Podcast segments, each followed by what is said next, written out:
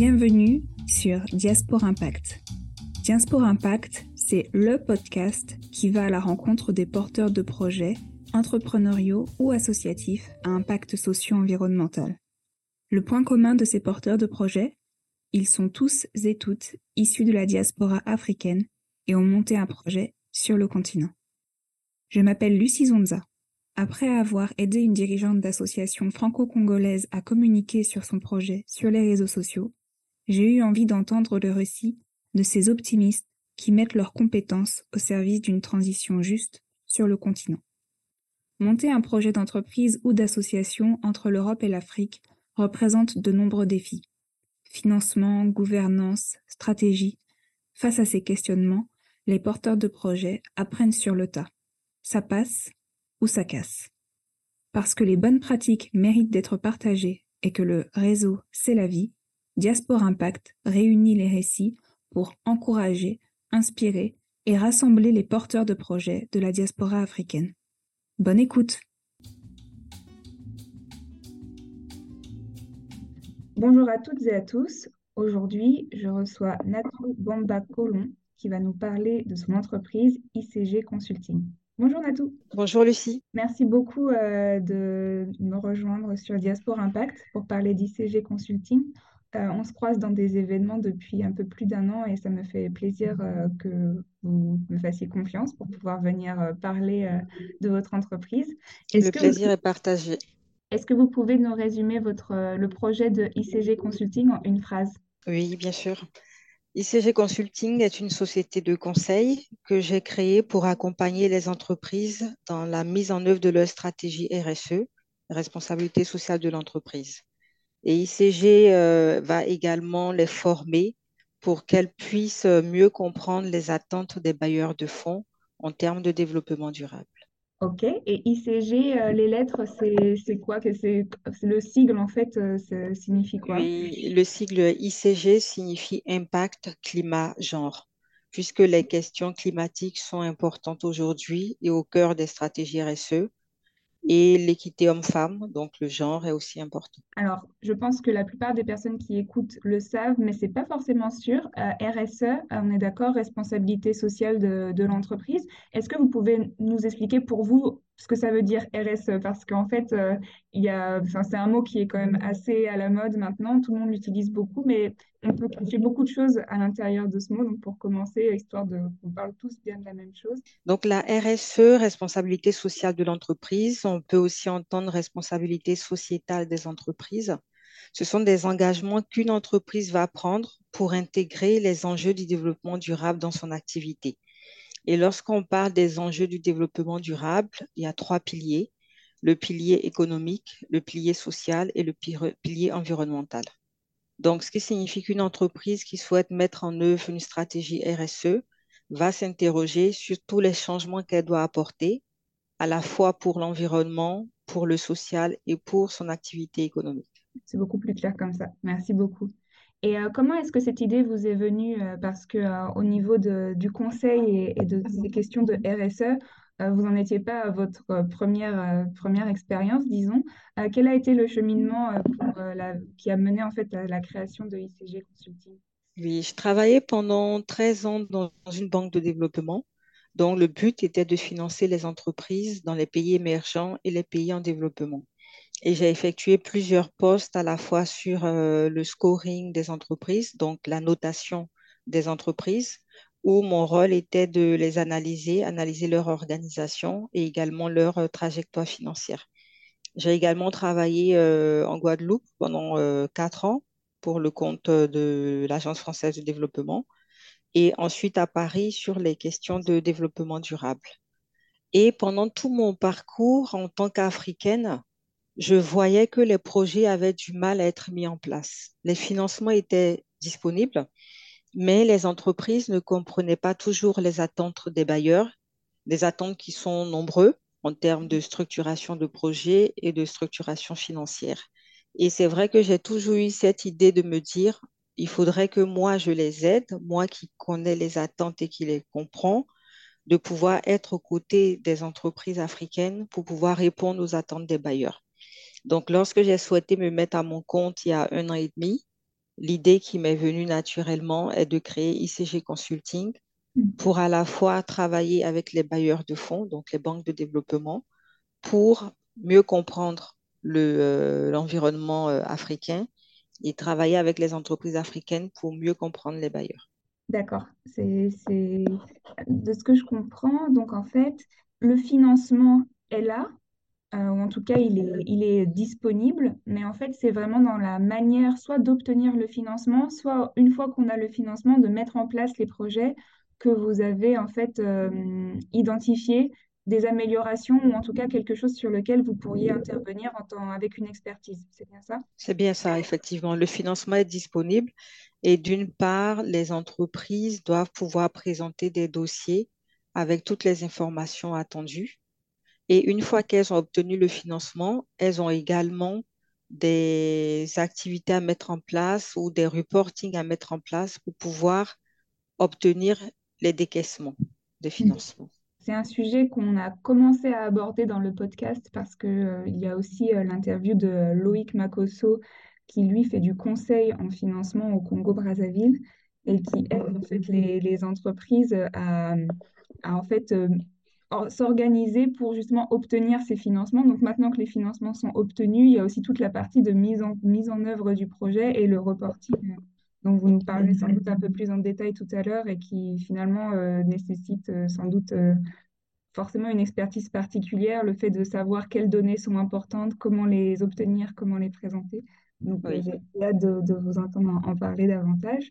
Euh, pour revenir sur la, création en fait de, l'entité euh, ICG Consulting, euh, vous avez mentionné que vous étiez euh, africaine. Donc, l'en- l'entreprise est-elle, disons, établie en France, dans un pays africain, dans les deux? Comment ça se passe géographiquement? je suis franco-ivoirienne. J'ai créé l'entreprise d'abord en France où je suis installée avec ma famille et je travaille avec dans le cadre de Meet Africa qui est un euh, programme pour accompagner les entrepreneurs de la diaspora à créer leur entreprise dans leur pays euh, d'origine ou dans un pays africain. Je suis en train de mettre en œuvre les formalités pour créer une structure à Abidjan en Côte d'Ivoire. D'accord. Euh, Meet Africa, vous avez déjà euh, comment dire, euh, expliqué euh, l'objectif de ce projet. Est-ce que vous pouvez nous en dire un peu plus? Parce que c'est vrai que c'est des, des structures en fait, qui sont intéressantes euh, dans le sens qu'elles proposent vraiment un service très précis pour des personnes vraiment ciblées en particulier, mais c'est pas toujours forcément connu. Est-ce que vous pouvez nous, nous parler un peu plus de Meet Africa et comment est-ce que vous aviez identifié en fait ce, programme ou cet organisme? Alors, MetaAfrica est un programme qui est porté par Expertise France avec euh, le, des financements européens notamment. Et le programme inclut des incubateurs, donc un incubateur euh, en France. Moi, je suis en lien avec Bandinov et un autre incubateur en Côte d'Ivoire, donc je suis en lien avec Incubivoire. Et ces incubateurs se mettent ensemble pour proposer un programme d'accompagnement sur les deux continents. Et Mhm. euh, ça fonctionne, c'est plutôt un appel à projet que j'ai vu, j'ai vu Ok. sur le réseau et j'ai Mhm. répondu à l'appel à projet. Ensuite, il y a eu un interview, donc des entretiens, et j'ai été sélectionnée euh, avec euh, 10 autres entrepreneurs. Donc, Mhm. ça, c'est aussi l'idée de se dire que le fait d'avoir l'information est important. Mhm. Donc, moi, si je n'avais pas eu cette information, je n'aurais pas, euh, j'aurais pas postulé pour pouvoir euh, rentrer dans ce programme. Oui, oui, c'est vrai que c'est des programmes qui sont, qui sont vraiment euh, alors, utiles, mais aussi, euh, je pense que pour, quand on ne sait pas que ça existe, on, on aimerait que ça existe en fait. Alors, ça existe, maintenant, il faut savoir que ça existe et euh, c'est un des objectifs aussi de, de Diaspora Impact de, de diffuser cette, ces informations. En fait, il faut savoir que ça existe et il faut aussi mettre en place une veille pour être informé au moment où le programme est ouvert. Et cette veille, c'est, sur les réseaux sociaux, c'est ça que vous avez euh, mentionné? Cette veille, c'est sur les réseaux sociaux, les réseaux sociaux professionnels ou s'inscrire à des newsletters euh, de, d'Expertise France, par exemple, ou des programmes européens. Oui, parce que c'est aussi des programmes, c'est ça, qui sont à la fois euh, français, mais avec un soutien de l'Union européenne. et ça, c'est des choses aussi, je pense, il, il faut le dire, l'Union européenne aime bien quand on, on dit on, parle du fait qu'ils financent des choses, mais effectivement, voilà, c'est aussi des, des- du soutien, euh, du soutien européen. euh, et également, en fait, de ce que je comprends, et ça, je, je ne le savais pas, qu'il y avait en fait un incubateur aussi en Côte d'Ivoire qui était euh, parti au projet. Donc, c'est vraiment, euh, c'est international. Oui, C'est euh, international. hum, afro-européen. Hum. D'accord. Donc, avec euh, l'aide de ce projet-là, vous êtes en train de monter la, la structure euh, en Côte d'Ivoire également. Et euh, l'activité donc euh, de, de votre entreprise, elle est euh, pour des acteurs en Côte d'Ivoire ou bien sur tout le continent ou bien alors dans des régions spécifiques du continent africain? Elle est pour l'instant en Afrique subsaharienne, donc pas uniquement en Côte d'Ivoire. J'ai déjà effectué des missions au Sénégal ou des évaluations de projets avec plusieurs pays d'Afrique. J'ai effectué un projet avec l'Organisation internationale de la francophonie qui couvrait à la fois la Centrafrique, le Congo, le Sénégal, la Côte d'Ivoire, le Bénin et le Burkina. D'accord. Donc, c'est c'est en fait d'une certaine manière aussi voilà, une, bonne partie de l'Afrique saharienne, finalement l'Afrique euh, francophone. Est-ce que euh, c'est euh, lié à, vos expériences professionnelles passées aussi peut-être, ou est-ce que vous envisagez aussi d'aller en Afrique anglophone? Dans mes expériences professionnelles passées, j'ai travaillé à la fois sur l'Afrique francophone et l'Afrique anglophone. Mon objectif étant de lier les écosystèmes africains et occidentaux. Ce que je vois, c'est que l'Afrique anglophone est déjà assez bien servie. Plusieurs projets, si euh, nous regardons les, euh, les startups, par exemple, qui sont financés, beaucoup sont au Kenya ou beaucoup mm, vont être euh, dans des pays euh, comme l'Afrique du Sud, par exemple. Donc, dans le manque de financement en Afrique globalement, euh, je trouve que l'Afrique francophone est encore moins bien desservie. Donc, je, j'axe mon entreprise sur euh, l'Afrique francophone en priorité. Oui, c'est vrai que euh, souvent, bon, il y a, il y a pléthore de conférences et de tables rondes, et parfois cette comparaison euh, vient, on dit, ah, mais pourquoi est-ce que l'Afrique francophone, c'est différent? Bon, maintenant que cette question a été posée en conférence des dizaines de fois, c'est vrai qu'il faut entrer aussi dans comment faire pour que les choses évoluent, et je pense que votre projet, c'est, enfin, ICG Consulting, c'est aussi un des moyens que les choses évoluent, en fait, qu'il y ait les mêmes types d'expertise qui soient proposés. C'est déjà le cas, mais de, de plus en plus, euh, que ce soit dans la partie francophone euh, ou anglophone. Et en plus, s'il y a déjà du monde dans la partie anglophone, bon, bah, c'est, peut-être pas forcément euh, la meilleure idée d'aller sur un marché qui est déjà très développé, effectivement. Pour, c'est vrai que dans, dans le podcast, j'ai aussi interviewé des personnes qui faisaient des projets qui nécessitaient un investissement financier important dès le début, par exemple pour créer une plateforme, pour créer un produit euh, tech. Euh, voilà. Pour ce qui est d'une euh, entreprise de conseil, finalement, est-ce que, euh, y a certaines choses dans lesquelles vous avez dû investir dès le début? Ou en fait, finalement, avec un ordinateur et une connexion Internet, on peut déjà faire beaucoup de choses? Comment ça s'est passé pour vous? Peut-être qu'il y a un investissement, un investissement, disons, social, networking aussi. Euh, comment est-ce que vous avez ouais. investi dans vos projets? Je, je vois bien qu'il y a une différence entre mes, euh, mes confrères qui doivent euh, créer une usine euh, ou investir des montants importants. Pour une société de conseil, il y a moins d'investissement qu'une société agroalimentaire, par exemple, mais c'est pas, nous ne pouvons pas monter une société de conseil sans fonds, dans la Mm, mesure où il y a des investissements pour, euh, par exemple, avoir un site Internet vitrine, mm, pouvoir mettre en place une euh, communication, ce qui euh, est important lorsqu'on monte une entreprise. mm, Ensuite, euh, une fois qu'on a la société de, de conseil, il faut pouvoir participer à des événements qui peuvent avoir lieu en France, en Europe ou encore en Afrique. mm, Heureusement qu'aujourd'hui, il y a plusieurs événements en ligne qui sont intéressants et qui permettent de pouvoir participer à plusieurs événements sans frais, mais il y a mm, également des fonds à avoir pour pouvoir euh, aller sur le terrain, puisque mm, l'entreprise a vocation à être développée en Afrique. Ensuite, une fois qu'on a ses premiers clients et euh, ses premières euh, missions, il y a la question que tous les entrepreneurs vont euh, rencontrer, qui est la question des délais de paiement. Donc, ça signifie que moi, je vais commencer une mission, j'aurai une avance de démarrage. Et mhm, puis ensuite, une fois que la mission est terminée, plus de la moitié de, euh, du, de ce que j'ai facturé va m'être euh, versé jusqu'à un mois ou un mois et demi après la mission. Oui. Donc, ce qui fait que je n'aurai pas besoin de fonds pour investir dans du matériel, mais j'ai Mm. besoin d'une trésorerie pour pouvoir faire face à ce décalage de trésorerie. Donc, Mm. on ne peut pas de toutes les manières monter une entreprise euh, sans fonds.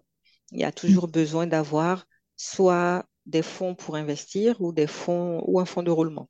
C'est très Et clair. La... plus j'aurai de missions, plus le l'enjeu sera important. Oui, effectivement. Est-ce que euh, déjà c'est la première fois que les délais de paiement sont évoqués dans le podcast, mais je pense que c'est une bonne chose parce qu'en fait, euh, à mon avis, ça fait vraiment partie effectivement des vrais soucis euh, de l'entrepreneur au quotidien. Est-ce que euh, ça c'est la, je mets ma casquette juriste. Est-ce que vous avez mis des choses en place pour être sûr que les délais de paiement soient respectés? Euh, parce que parfois, en fonction euh, de, des relations avec les personnes ou tout simplement de l'organisation avec laquelle on traite, on peut se retrouver à être réglé euh, bien plus tard que la fin de la prestation, ou jusqu'à maintenant, c'est quelque chose que vous avez réussi à gérer sans qu'il y ait trop de problèmes. Disons que juridiquement, il n'y a pas de, de problème, hein, puisque c'est en général 30 jours fin de mois, Mm. ce qui fait qu'on peut être payé jusqu'à 45 jours après, ce qui fait un mois et demi. Mm. Donc, euh, en, en soi, même si l'entreprise respecte le délai de paiement contractuel, Mm. ce délai-là reste euh, un sujet pour une petite entreprise Oui. qui n'a pas encore assez accumulé de fonds de roulement. Mm. Euh, lorsque on monte son entreprise ou lorsque j'ai monté mon entreprise, j'avais des fonds propres. Donc, j'avais Mhm. des économies que j'ai pu utiliser pendant un moment. Et Mhm. en tant que salarié, j'avais également un compte épargne entreprise que j'ai pu débloquer, ce qui m'a Mhm. permis de pouvoir vivre euh, sans salaire pendant quelques mois, le temps d'avoir mes premières missions. Mhm. Donc ensuite, lorsqu'on a ces premières missions-là, même si l'entreprise respecte, euh, on peut avoir des décalages de paiement. Le sujet, c'est pas tant, euh, en fait, le sujet, il n'est pas juridique dans la mesure où les entreprises, dans tous les contrats, vont payer avec un délai de paiement. Ce qu'on se dit, c'est qu'une entreprise qui a les moyens de payer, qui est satisfaite de la prestation, ne devrait pas attendre la fin du délai avant de payer. Oui. Mais c'est souvent le cas. Mm. Mais en même temps, j'ai aussi des clients qui me payent rapidement. Oui, voilà. Ça, en fait, c'est plus quasiment du relationnel et puis euh, essayer d'obtenir petit à petit peut-être euh, le fait que la relation se passe bien, que les gens se disent, on va peut-être pas attendre. Mais parfois, j'imagine que c'est peut-être tout simplement des process d'entreprise qui font que Oui, euh, oui, oui. systématiquement, toutes les factures seront payées le dernier jour du délai. euh, Non, en fait, oui. Dessus, je, d'une part, je vais me dire que j'aurais aimé être payé plus tôt. Mm. Et d'autre part, pour avoir travaillé moi-même dans, dans une grande entreprise, je vois qu'il y a des processus qui peuvent être très longs. Donc, la personne qui a, euh, qui a signé le, le contrat va Mm. transmettre la facture au service comptable. Qui reçoit les factures de toutes les, euh, de, de toute l'entreprise. Oui. Et ce service-là va faire ses priorités ou pas ordre d'arrivée. Mm. Donc, je sais que ça part pas toujours euh, d'une mauvaise volonté Oui. de, euh, du client, mais ça peut être également dû à des processus internes. Et j'ai même euh, un exemple où mon client souhaitait me payer en fait plus vite que le délai prévu. Mm. Et il y a eu une migration de leur système d'information vers SAP. À la Donc, tuile. ils devaient, ils devaient faire euh, face à une, un système qui est nouveau où tout le monde devait apprendre la signature euh, automatique électronique. Et puis, Mm. ben, ça m'a, j'ai eu des délais supplémentaires.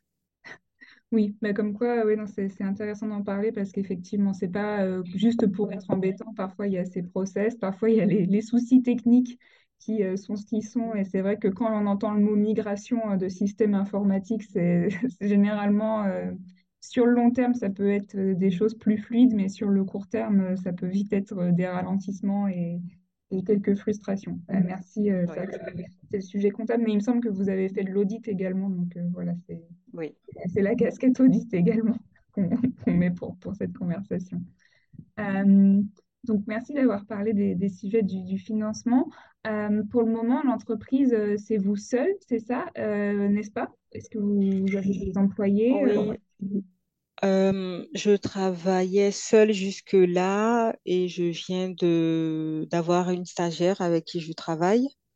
Euh, le mode de, de travail que j'ai adopté pour l'instant, c'est de travailler avec d'autres consultants indépendants. Donc, je ne travaille seule sur aucune de mes missions. Euh, selon les missions, je vais travailler avec une consultante euh, qui est, qui est plutôt spécialisée sur les questions climatiques, une autre qui est spécialisée sur les évaluations. Pour des missions au Sénégal, je suis en très bon terme avec une consultante qui est sur place au Sénégal avec laquelle je vais travailler.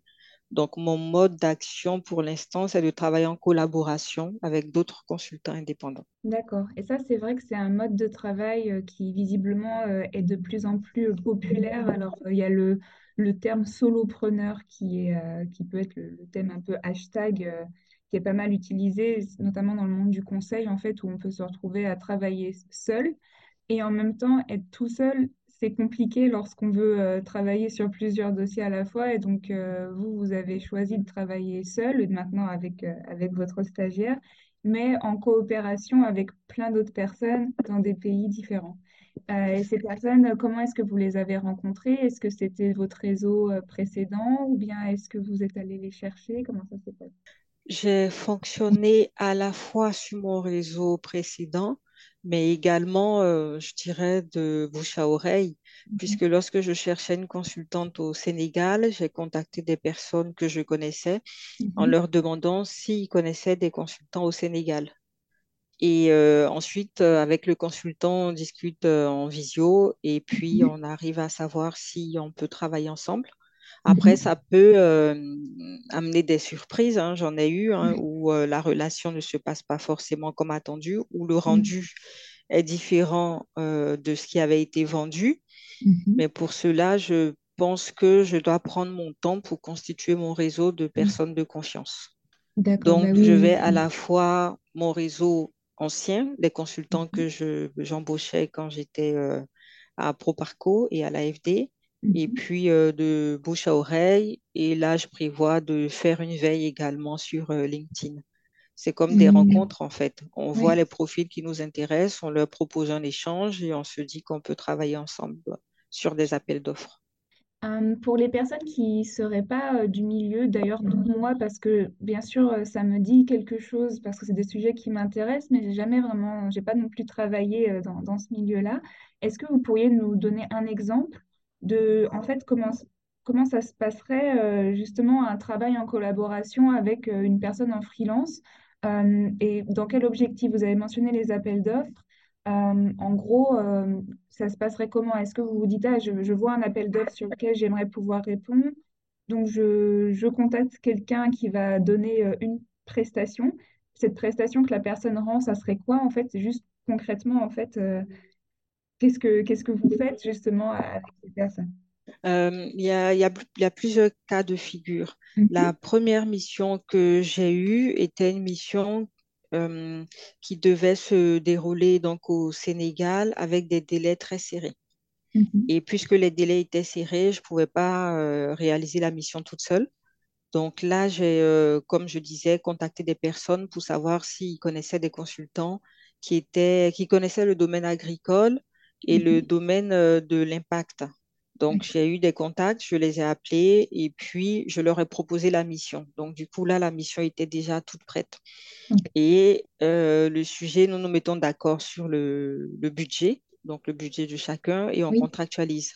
Donc, moi, je réponds avec mon entreprise et ensuite, je signe un contrat de sous-traitance avec le consultant. Ah, ensuite, il y a une autre consultante. Donc, pour cette mission, j'ai travaillé avec deux consultantes une mhm. qui est basée en France et une qui est basée au Sénégal.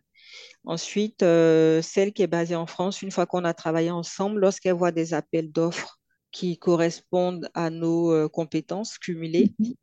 elle peut me les proposer et là, nous préparons ensemble la réponse euh, à l'appel d'offres. Mhm. D'accord.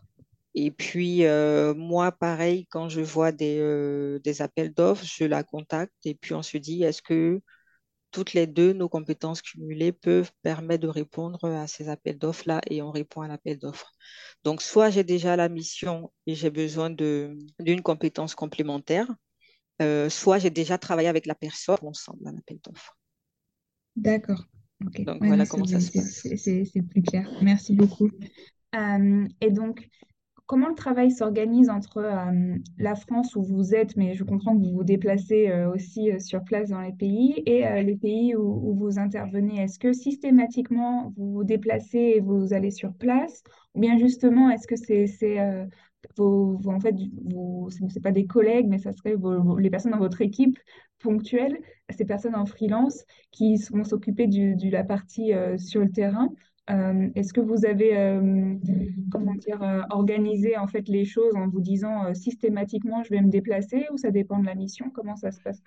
Oui, en fait, je me déplace que quand c'est nécessaire. Dans la, dans une des missions sur le secteur agricole, je ne me suis pas déplacée parce que la consultante sur place pouvait faire les entretiens.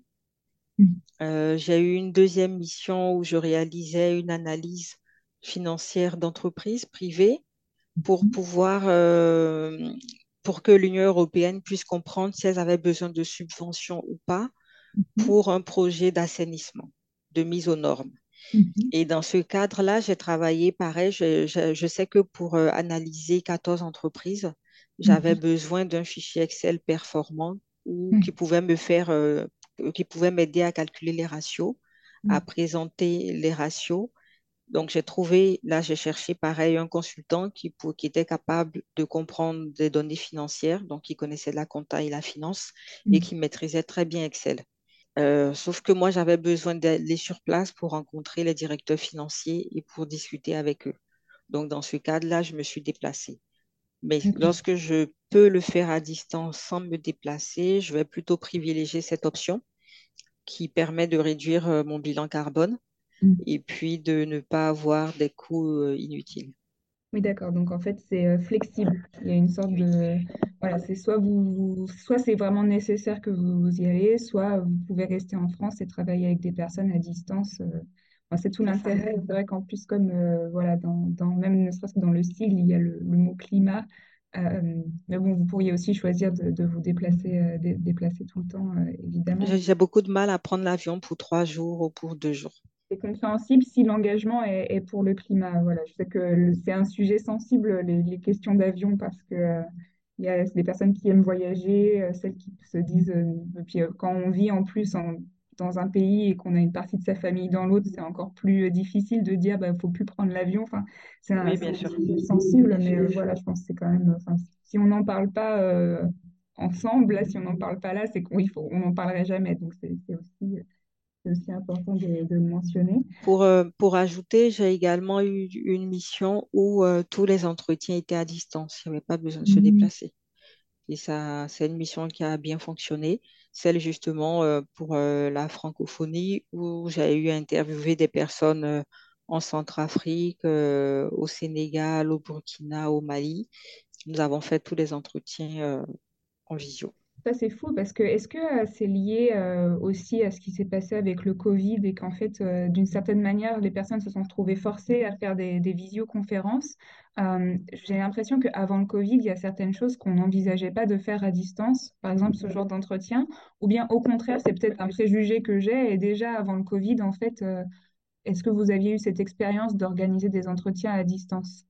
Les gens voyageaient plus? Oui, Euh, c'est certain que euh, avant le Covid, les gens voyageaient plus Mm. et que euh, tout le monde n'était pas à l'aise avec les échanges à distance. Et parce qu'il y a eu le Covid et le confinement, les personnes ont été obligées d'essayer et en fait se sont rendues compte que finalement c'était possible de pouvoir faire des entretiens à distance. Donc, ce qui fait que tout le monde est plus ou moins équipé, familier avec l'utilisation des plateformes euh, Zoom euh, ou Meet Mm. et que euh, on arrive plus facilement à proposer des entretiens à distance. Et ce que je peux rajouter, c'est que il y a toujours des problèmes de connexion. Il faut vraiment Mm. vouloir le faire à distance. Si des entretiens avec la Centrafrique, par exemple, il y a Mm. plusieurs coupures. Donc, ce Mm. qui fait qu'il faut aussi accepter de pouvoir euh, avoir un entretien avec des coupures. Donc, il va, un entretien qui va durer plus longtemps que prévu Mm. et puis euh, d'accepter de ne pas avoir une qualité de son euh, très importante. Mm. Donc, dans un exemple où on travaille, la mission est dans six pays, je pense qu'on peut accepter d'avoir une mauvaise qualité d'échange dans la mesure où ça reviendrait à faire six voyages pour des entretiens d'une demi-journée, ce qui n'est ni rentable économiquement ni écologiquement. Oui, en fait, le seul bon côté, et ça d'ailleurs parce que euh, je pense qu'on pourrait aussi opposer le fait que parfois, rencontrer les personnes en vrai, ça a quand même du bon. Et est-ce que ça, c'est quelque chose que, voilà, au contraire, vous avez pu aussi euh, vivre ou remarquer, le fait de nouer une relation de confiance et le fait qu'en fait, se voir en vrai, c'est quasiment indispensable dans certains cas. Est-ce que ça, c'est quelque chose que vous avez pu expérimenter aussi? Ben, disons que euh, toutes les décisions que nous prenons visent à trouver un équilibre. Donc, voir des personnes en vrai, c'est possible et indispensable, mais il y a un équilibre. S'il faut faire six, heures d'avion pour voir euh, quelqu'un en vrai pendant une heure, l'équilibre n'est pas trouvé. Donc, le fait de les missions qui vont demander à ce que euh, je rencontre plusieurs personnes, si j'ai trois, quatre, cinq, six entretiens à faire ou personnes à rencontrer, là, oui, je vais me déplacer et je vais être heureuse de rencontrer des personnes en vrai. Mm. Et en revanche, si c'est un déplacement pour un entretien d'une demi-journée ou d'une journée, euh, même si c'est intéressant de rencontrer les personnes en vrai, ce sont des écologiquement, ce n'est pas tenable. Ah non, mais c'est sûr, d'autant plus que c'est forcément en avion, n'est-ce pas? Moi, je, je, parle aussi, je pose des questions pour, euh, pour découvrir parce que, comme je l'ai déjà dit euh, dans, le podcast, c'est pas du tout un secret. Je suis jamais allée sur le continent africain. Euh, je suis censée y aller euh, cet été 2023, donc euh, comme ça ensuite je, pourrais parler au moins de, ce que je connais en termes de, voyage au Congo, mais de ce que je comprends en termes de voyage, c'est forcément l'avion, ou alors forcément l'avion. La voiture, mais je pense pas que ce soit si simple que ça. Le train non plus, mais au contraire, n'hésitez pas à me contredire si il y a peut-être non, je pense que pour aller au Congo, c'est vrai, ça, c'est mon avion. Ah oui, ça c'est sûr. voilà. J'ai pas de jet privé dans un autre sujet sensible. Pour le moment, ça sera, ça sera en avion. Mais par exemple, pour des pays qui seraient limitrophes, peut-être que la voiture ou euh, le bus, c'est des solutions qui sont envisageables. Mais euh, c'est voilà, des choses que je, je, ne sais pas. Donc, euh, j'aurais tendance à, penser que l'avion reste quand même un moyen plus simple d'aller vite quelque part. Mais voilà, il y a les questions de, bilan carbone qui, maintenant, normalement, plus personne peut, peut, se cacher derrière son petit doigt, on le sait. C'est juste, il faut accepter ou pas d'avoir ce, bilan carbone-là. Mon propos est de dire que l'important, c'est de trouver l'équilibre. Oui. S'il faut aller au Congo pour une demi-journée en avion ou aller au Congo pour deux semaines en avion, c'est pas le même. la problématique n'est pas la même. Non, mais c'est sûr. Et si votre objectif, c'est de rencontrer des personnes, vous ne pouvez pas le faire à, distance. Et puis, lors de ma dernière mission en Côte d'Ivoire, par exemple, j'avais des entretiens avec plusieurs personnes. Mm-hmm. Et puis, j'avais l'entretien avec euh, le, directeur d'une entreprise et je suis arrivée en retard parce qu'il y a beaucoup d'embouteillages.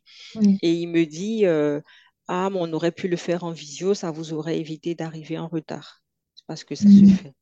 Mon entretien dans l'après-midi, la personne me dit, c'est tout de même bien de se voir en vrai. C'est vrai que ça aurait été dommage qu'on fasse cet entretien en visio.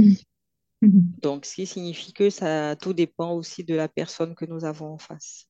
Oui, et euh, par rapport, je ne sais pas si vous, vous travaillez aussi euh, soit en coopération, soit en fait que votre travail vous, vous mène à, parler avec des autorités publiques ou alors avec des décideurs publics. Euh, dans un des, des entretiens du podcast, c'était Reynald Ballot euh, de Air Mobility qui mentionnait que c'était quand même bien d'être sur place pour pouvoir justement rencontrer les gens dans les mairies, euh, les, les autorités publiques, disons, parce qu'en fait, c'était compliqué de faire autrement, qu'il y avait encore une place de l'écrit qui est d'une certaine manière du, protocole qui était importante et que ce protocole, en fait, impliquait d'être sur place. Est-ce que vous, c'est quelque chose que vous avez pu vivre, soit dans ICG Consulting, soit dans vos expériences précédentes, le fait que voilà, dans les relations avec le secteur public, être sur place, c'est très important, ou non d'ailleurs Oui, en fait, moi, je... c'est important, mais le secteur public ne représente pas la totalité de mes euh, prospects ni de mes clients. Donc, si euh, je vais euh, au Sénégal ou en Côte d'Ivoire pour une mission, je peux réserver une journée pour des rencontres de personnes que je ne peux pas avoir à distance. Et mm. c'est certain que euh, en créant une société de conseil, tout ne peut pas se faire à distance parce que les premières rencontres ou les premiers rendez-vous, les clients ou prospects ont besoin de mettre, euh, de rencontrer, euh, le, de me rencontrer. Oui. Ce que je fais, c'est que je profite du fait que j'ai une mission dans un pays donné pour rester une ou deux journées de plus pour euh, les prospections.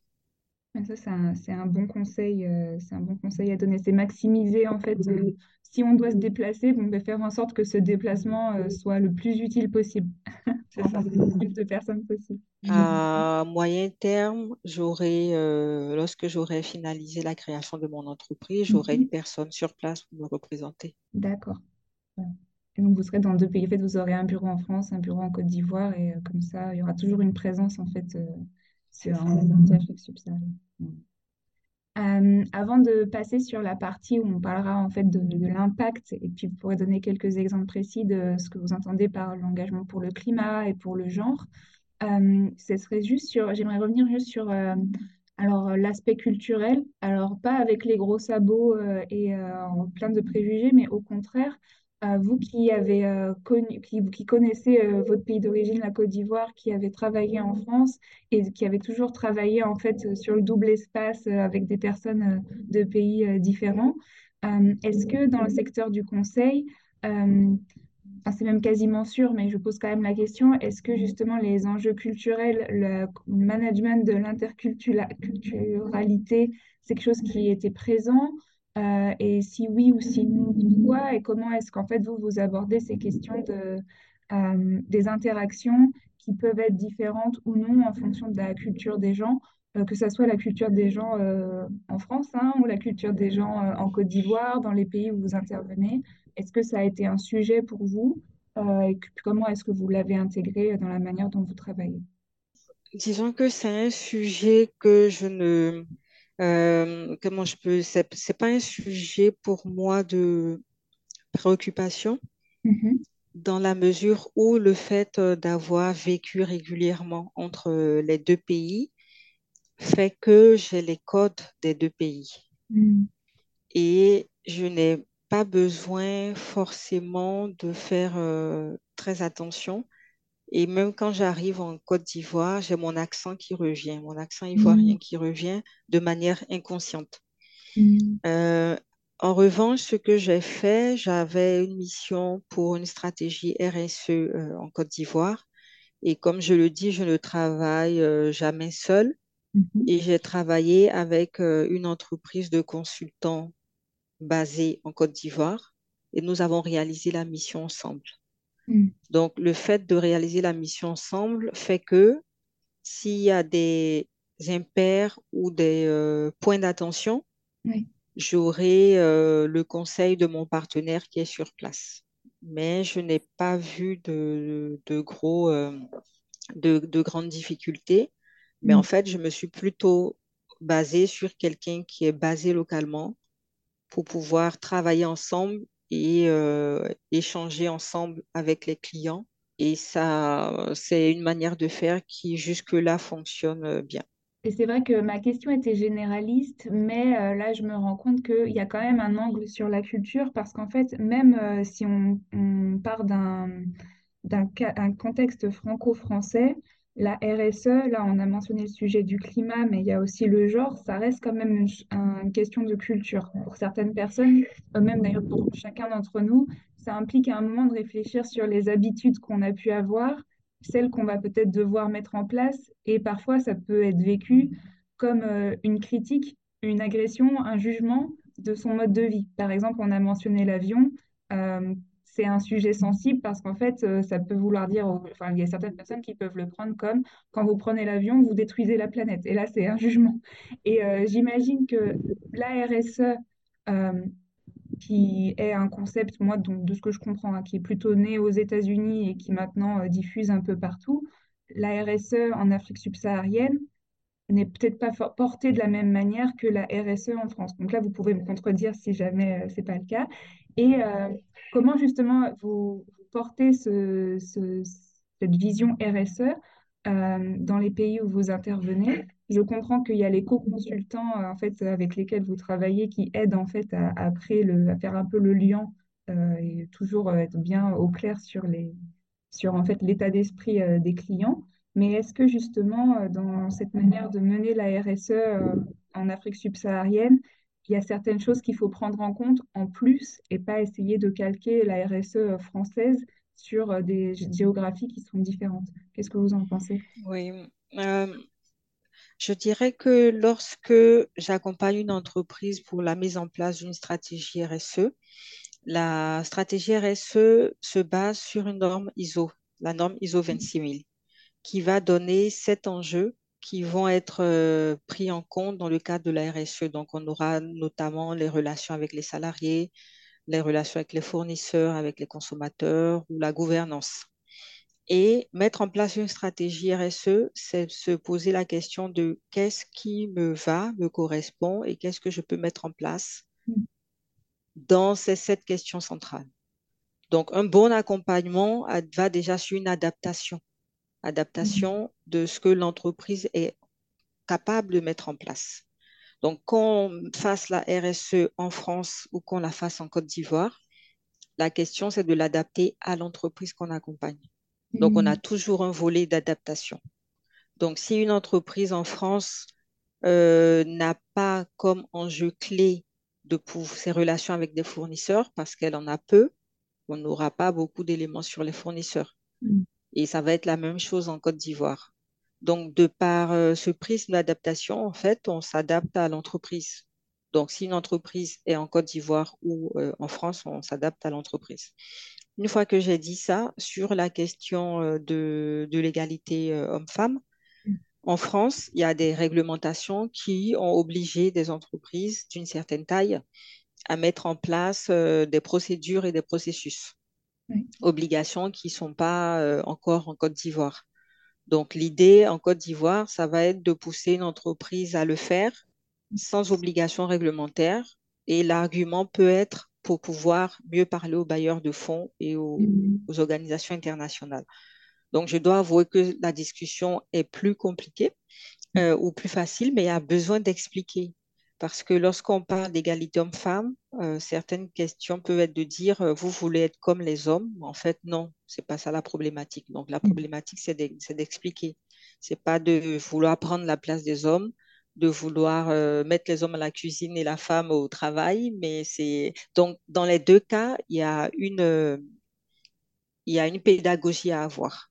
Mm. Maintenant, les arguments que nous pouvons avoir des clients pour dire euh, c'est pas, je veux pas mettre en place une stratégie genre, ces arguments peuvent se baser sur la culture, mm. peuvent se baser sur le fait que vous voulez nous imposer des choses qui viennent d'Europe mais mm. pour moi, ce sont des arguments pour ne pas faire. Donc, en face de ces arguments pour ne pas faire, moi, mon rôle, c'est d'expliquer de manière concrète ce qui peut être mis en place, qui va respecter à la fois la culture et à la fois la femme. Et même lorsque j'étais euh, dans une entreprise en France mm. qui avait eu l'obligation de mettre en place des règles d'égalité homme-femme, j'ai des collègues hommes qui étaient très critiques Mm. sur le fait que les femmes étaient favorisées et sur le fait que ça finissait par être inégal parce que les femmes étaient favorisées. Donc, je pense que c'est se tromper que de dire que c'est parfaitement admis en Europe mm-hmm. et pas du tout euh, en Afrique. Dans les deux cas, il y a encore de la pédagogie à faire dans les deux régions. Et euh, est-ce que vous avez des, exemples d'arguments euh, qui justement fonctionnent, que ce soit d'ailleurs d'un côté ou de l'autre de la Méditerranée, euh, qui seraient en fait plus objectifs Je comprends que comme il y a cette norme ISO en fait qui vient cadrer les choses, ça permet de mettre de l'objectivité dans la discussion. C'est limite plus tellement une question de morale ou d'éthique, mais juste un objectif à atteindre pour être aligné avec une norme. Euh, il y a aussi les attentes euh, des, bailleurs de fonds, en fait, qui peuvent être une norme objective à, atteindre et pas forcément euh, un objectif moral ou un objectif de changement de culture. Est-ce qu'il y a des, arguments en fait objectifs comme ça que vous arrivez à, enfin, qui ont tendance à mieux à bien fonctionner lorsqu'il est question, alors ça peut être les questions de genre ou les questions même de climat, en fait, des choses qui font que les gens se sentent ne se sentent pas agressés ou remis en cause dans leur, dans leur culture ou dans leurs pratiques quotidiennes? J'ai envie de dire, heureusement ou malheureusement, l'objectif qui parle le plus, c'est de pouvoir euh, démontrer à une entreprise que mettre en place une stratégie climat ne va pas lui faire perdre de l'argent, mais va lui faire gagner de l'argent. Euh, par exemple, si euh, une entreprise met en place des stratégies pour s'adapter au changement climatique, elle Mhm. aura moins de risques que son actif ou son industrie soit noyé dans une inondation Oui. et de perdre euh, tous ses biens. Et ce sont des arguments qui vont pousser l'entreprise à prendre en compte les effets du changement climatique. Sur la question euh, d'égalité homme-femme, il y a des études qui montrent que des entreprises qui mettent en place des stratégies, par exemple, pour permettre à une femme d'être à la fois mère et active, en, avec soit des horaires adaptés ou des Mhm. congés maternité un peu plus étendus, ce sont des politiques qui vont permettre à l'entreprise de garder ses employés, ses meilleurs employés, Mhm. et de ne pas euh, avoir un turnover euh, élevé ou des personnes qui s'absenteraient trop souvent. Et je sais que euh, ce que font les, les banques de développement international, c'est pas de dire qu'il faut les mêmes règles pour tous, c'est Mhm. qu'il faut de l'équité et que l'objectif, c'est de pousser les femmes à être autonomes, à se prendre en main et à pouvoir euh, enlever tout le l'éducation, euh, on va dire traditionnelle, qui leur fait croire qu'elles ne peuvent pas déployer tout leur potentiel. Et le Mhm. fait de les accompagner dans ce sens-là peut être bénéfique pour l'entreprise. Donc l'argument, c'est pas de le faire pour euh, par principe, Mhm. mais de le faire parce que c'est aussi bénéfique pour l'entreprise. Oui, finalement, l'argument euh, financier opérationnel, mais après tout, euh, peu importe le moyen, si la fin permet euh, des objectifs climatiques et euh, d'équité, d'égalité de genre qui soient plus, plus vertueux, disons. Est-ce que vous pourriez nous donner un exemple d'un projet à impact positif sur lesquels- sur lequel vous avez travaillé ou qui vous a particulièrement tenu à cœur depuis le début de votre activité personnelle? Que ça soit Euh, impact positif genre ou climat ou voilà, peu importe. euh, sur le, le, le projet euh, sur lequel je travaillais avec un cabinet local pour accompagner une entreprise qui est dans la distribution de produits pétroliers, donc de carburant Mhm. et de gaz butane à usage domestique. Donc l'idée, c'était de l'accompagner pour mettre en place sa stratégie RSE. Et c'est vrai que j'ai pris beaucoup de plaisir à euh, pouvoir euh, les guider et pouvoir euh, apporter des benchmarks, des euh, idées sur la manière dont ils doivent transformer leur activité dans les années à venir pour Mhm. pouvoir faire face dans le futur à la baisse de la vente des produits euh, du carburant, Mhm. puisque c'est une industrie qui va devoir se mettre aux normes des véhicules électriques, par exemple, et véhicules hybrides. Oui. Donc, une entreprise aujourd'hui qui distribue du carburant en Afrique sait que dans six ou sept ans, elle aura moins de carburant à distribuer parce qu'il y aura de plus en plus de véhicules électriques et hybrides. Et pour pouvoir se mettre aux normes, il faut que dès aujourd'hui, elle commence à réfléchir à la manière de proposer de nouveaux services, de Mhm. nouveaux services autour des recharges électriques, autour de la maintenance euh, des moteurs de véhicules électriques. Mhm. Et c'était un débat qui était euh, très intéressant. Oui, et qui est en lien avec euh, le climat, mais aussi la, la transition juste, qui, je sais, est un sujet qui vous anime, qui est, voilà, c'est l'idée, c'est pas de tout bouleverser euh, et que de laisser les gens sur le carreau, mais c'est aussi de faire en sorte que euh, les, les pratiques changent sans que les personnes se retrouvent en précarité et au contraire, limite qu'elles qu'elles tirent de ces changements euh, peut-être une nouvelle prospérité.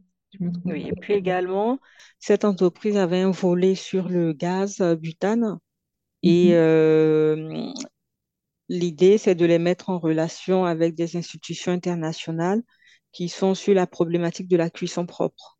Donc, comme je Mhm. disais, il y a des financements qui sont disponibles hein, pour euh, développer la cuisson propre, c'est-à-dire permettre aux femmes de ne pas utiliser du bois pour cuisiner, puisque Mhm. il est démontré que c'est mauvais pour leur santé. Souvent, la cuisine est en fumée et en Mm. plus, l'impact sur les forêts est négatif. Donc, le fait de pouvoir euh, développer des modes de cuisson propres, soit par le gaz butane ou par des, euh, d'autres types de foyers améliorés, c'est un moyen à la fois de, d'accompagner ces femmes-là et d'œuvrer pour le climat. Donc, l'idée dans cette, dans cette mission était aussi de faire prendre conscience euh, aux clients qu'il Mm. était important qu'ils cherchent à développer ce volet-là pour pouvoir faire face à la baisse à venir de ces revenus sur le carburant. En fait, toujours, euh, tout est lié, c'est dans le présent, mais toujours avec un, un œil sur le futur. C'est RSE, mais c'est bien de la stratégie RSE. C'est toujours se dire, bon, ben, voilà, c'est bien ce qui se passe maintenant, mais en fait, euh, les choses vont évoluer et autant que l'entreprise évolue aussi euh, en en prenant en compte ces, ces éléments-là. Oui. Euh, et pour vous, euh, quels sont vos objectifs dans... Alors moi, dans mon questionnaire, je dis les deux pro- prochaines années, mais ça peut être, euh, disons, moyen terme. Euh, quels sont les objectifs que vous avez en tête? Ben, mes objectifs, c'est de continuer à développer à la fois mes missions et à la fois les formations que j'anime, parce que j'anime aussi des formations sur Mhm. les enjeux climatiques et les enjeux environnementaux, les éco-gestes, de développer ces activités-là à la fois en France et en Côte d'Ivoire, Mhm. avec euh, des salariés euh, que je pourrais embaucher. Ok. Et euh, on arrive sur les dernières questions du podcast. Comme je vous l'avais dit, le temps passe vite quand on discute. Là, vous êtes donc dans le secteur euh, du conseil et en particulier euh, avec les questions de développement durable et responsabilité sociale des entreprises ou sociétale des entreprises. Euh, si vous aviez euh, 24 heures de plus dans la journée, est-ce qu'il y a un autre domaine dans lequel soit vous vous investissez déjà, soit vous, vous aimeriez vous investir, soit en Côte d'Ivoire, soit dans d'autres pays du continent africain? Euh, je prendrais bien ces 24 heures de plus dans la journée parce que ça me manque énormément. Euh, le, le volet qui m'intéresse, c'est vraiment le volet de, euh, d'orientation des étudiants. Euh, parce que je me rends compte que les étudiants ne savent pas toujours quel métier ils veulent faire. Et Mhm. là, tout va dépendre de leur entourage, de, des personnes qu'ils rencontrent qui vont pouvoir les orienter très tôt vers plusieurs types de métiers. En France, je participe euh, aux activités d'article 1, qui est une association qui va justement dans des zones, dans des villes où les étudiants dans des écoles ne sont pas de milieu, euh, on va dire, de milieu euh, où la, la famille, où il y a des avocats, par exemple, Mhm. ou des milieux où il y a des ingénieurs, pour pouvoir euh, expliquer aux élèves qu'ils ont toutes leurs chances de faire des études longues ou des études longues si ils ont envie de le- les faire, qu'ils ne doivent pas se limiter à un CAP parce que dans la famille, tout le monde a un CAP. Et c'est Mhm. justement pouvoir leur donner ces exemples et ces explications. Et je trouve cette activité très intéressante. Je sais qu'elle existe, elle doit exister par des associations. Et mon Mhm. objectif, c'est de la développer justement en Côte d'Ivoire Oui. peut-être euh, dans d'autres pays en fonction des partenaires que j'aurai pour Mhm. pouvoir aller dès la quatrième euh, expliquer aux élèves quelles sont les différentes orientations qu'elles peuvent avoir. Je dis elles parce que je m'intéresse aux, aux filles et aux femmes et Mhm. puis de pouvoir leur parler des métiers et surtout des parcours. Récemment, j'étais en Côte d'Ivoire, je suis allée dans mon ancien lycée Oui. euh, voir ma classe, euh, ma classe, la classe de première C ou terminale C, eh bien, les Mhm. élèves de terminale C ne savent pas au mois de février ce qu'elles veulent faire comme formation l'année prochaine. Et là, c'est problématique. Mhm. Donc, si j'avais 24 heures de plus, c'est plutôt Mhm. sur ce volet-là que euh, je développerais, je développerais une activité. L'orientation, de toute façon, là, c'est vrai que tout à l'heure, on mentionnait le fait que tout n'était pas euh, rose euh, en Europe, euh, voilà. Mais alors, justement, exactement, c'est un sujet qui est aussi euh, compliqué euh, en, en France. Et euh, je, mettrai également le lien de l'association Article 1 dans, dans la description du podcast, euh, que- une association que je, je connais et qui fait un, un travail euh, remarquable. Euh, j'ajoute également Chemin d'avenir et des territoires aux grandes écoles, qui sont des associations qui ont euh, le même objectif qui est de faire en sorte que les élèves euh, en France euh, aient globalement les mêmes informations en matière d'orientation pour pouvoir faire des choix éclairés et pas juste euh, reproduire ce qu'ils ont soit dans leur champ de vision le plus proche, soit même ce que leurs professeurs peuvent leur imposer en fonction de, leur niveau scolaire. C'est une chance de pouvoir s'orienter de manière libre et éclairée. Et c'est vrai que c'est un engagement que, je comprends tout à fait et je pense qu'effectivement ça peut être encore plus compliqué dans d'autres régions du monde, alors même qu'il n'y a pas de raison, en fait, tout le monde part globalement avec les mêmes capacités, devrait pouvoir faire un, peu ce, que la personne peut faire, veut faire. Donc, je, comprends tout à fait.